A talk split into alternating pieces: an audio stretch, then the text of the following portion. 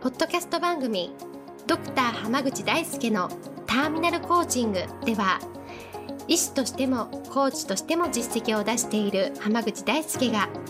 終末期医療で1000人の死に立ち会い300人以上の方にコーチングを行ってきた経験からあなたの人生を進化させるメソッドをこの番組を通してお伝えしていきますそれでは今回の番組をお楽しみください今日もドクター浜口大輔のターミナルコーチングの音声をいただきありがとうございます。それではナビゲーターの園さん、今日の質問をお願いします。はい、今日は在宅で仕事をすることが増えたんですけれども、そのためになんとなくダラダラしてしまったり、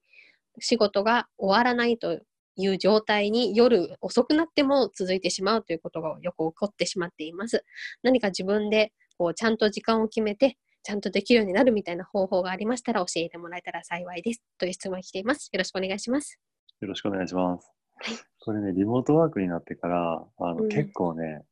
あの、よく言われることなんですけど、ええ、仕事をやってそうでやってなかった人がバレ始めたっていうのが、あい割と、ね、はい、有名なトピックなんですよ。うんうんうん、で例えばね、そのリモートワークになって、まあ、ええ、まあ、とか在宅勤務とかになって、うんうん、仕事がはかどらない人って、えーまあ、はっきり言ってもともとやってないんですよ仕事おおなるほどはいだから、ね、まずそこをそこと向き合うことが必要かなと思っていてうんうん、そのなんとなくこう会社に行って、はい、なんとなくこう一日過ごしたらなんかやってる気にはなるじゃないですかはいなりますね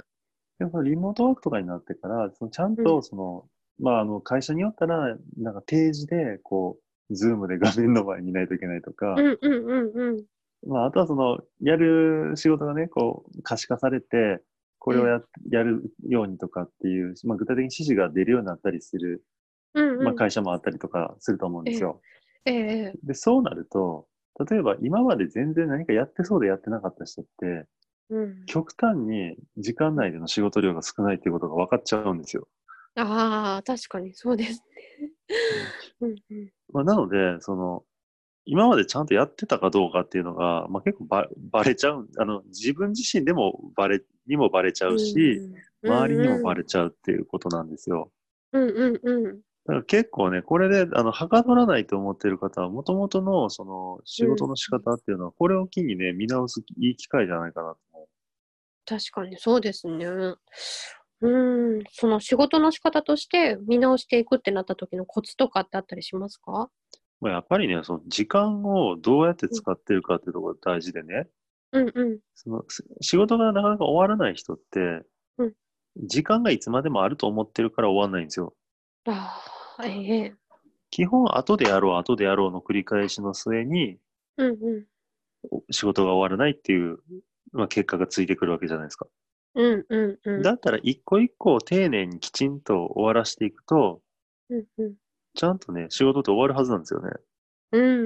んうんまあ、もちろんあの信じられないぐらいの仕事量を任されてしまうこともあるかもしれないので、うんうんまあ、絶対 大丈夫かどうかっていうのは、まあ、断言はできないですけど、まあ、でも一応割り当てられてる仕事があるんだったらそれはその時間内に基本はできることを割り当てられてるはずでしょう。そうですね、うんだったらやっぱりやれないとダメなんですよ。うんうんうん。そうすると、その自分のタスクを意識するとか、その辺の時間管理的なものが結構大事になってくるって感じですかそうですね。で、うん、もっと言うと、あの結構その、最近マルチタスクとか、ええ、ええってよく言うじゃないですか。あれも、ね、これも、それも同時にみたいな。言いますね。うん。まあ、あの、それできる人はやったらいいと思うんですけど、うんうん、多くの人はそんなことできないんですよ。そうなんですか。だって、あの、基本的にね、その、例えばですけど、うん、文章を書く仕事が2つぐらいあったとしたら、うん、同時に2個は書けないでしょ。どう頑張っても。書けないですね。 1個書いてる時ってもう1個書けないじゃないですか。だからその、ね、音楽聴きながら、うんうん、せいぜい物書いたりとかできるかもしれないけど、はい。でも、それって別にマルチタスクじゃないじゃないですか。、そうですね。うんだからその例えば、じゃあ、文章を書きながら別の内容の話を人と喋ったり会議したりできるんだったらそれはマルチタスクだと思いますけど、ええうんそんなことできる人ってあの周りにいっぱいいます相当限られた人ですよね、そこまで。相当頭のいい そうでですきねる人じゃないとそんなことできないんですよ。そうですね。そうだから普通の、まあ、私たちみたいにこう普通の人間にとっては、うんうん一個一個目の前のことを着実にこなすっていうのが結果的に一番早いんですよ。うんうん、確かに。だからなんか例えばちょっと文章書いて、ちょっと会議して、ちょっとこう、なんかやってって、やっていくからどんどん時間過ぎるのであって、ええで例えばね、あの、1時間かけて4つの仕事をダラダラやるぐらいだったら、うんうん。 25分ずつ、い一個一個、あ、えー15分ずつか、15分ずつええ思いっきり、そう、一個に集中してやった方が絶対トータルで見るとはかどるんですよ。うん、なるほどですね。ああ、そしたらそのタスクというかやらないといけないことを細分化していくとか、そのなんかごちゃっとこれ全部やんなきゃっていう状態じゃなくて、もっと細かく考えていくっていうのが大事になってくるんですかそうそうだからまあ、優先順位をね、うまくつけるっていうのが一番大事で、ああ、ええだからどの順番に終わらせていくかっていうのをしっかり決めておく。もしくは、うんうん。時間があったらこれをややれればいいかなぐらいのやつも決めておくっていうのが大事なんですよ。うんうんうんうん。で、すべてのやるべきことが本当に大事かどうかってまた別問題なので、そいうやですね。まあ、究極やんなくてもいいかってやつは置いといていいんですよね。っうんうんうんうん。ていうふうに、その優先順位をどんどん意識していくと、まあ、仕事がなかなか終わんないとか、リモートになったからこう、それを可視化されて、あいつやってねえじゃねえかねって言われないようにするには、やっぱり一番大事な仕事はちゃんと終わらせてるっていうふうにしとくと、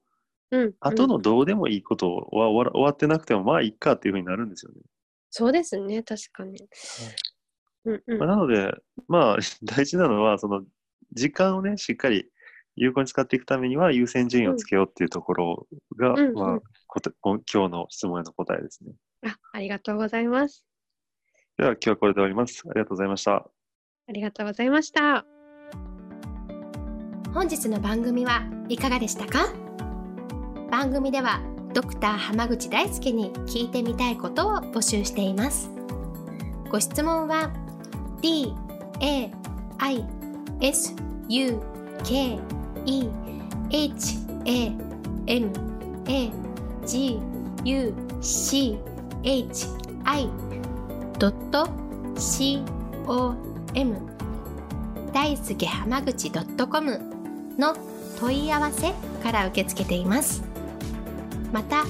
このオフィシャルウェブサイトでは無料メルマガやブログを配信中です次回も楽しみにお待ちください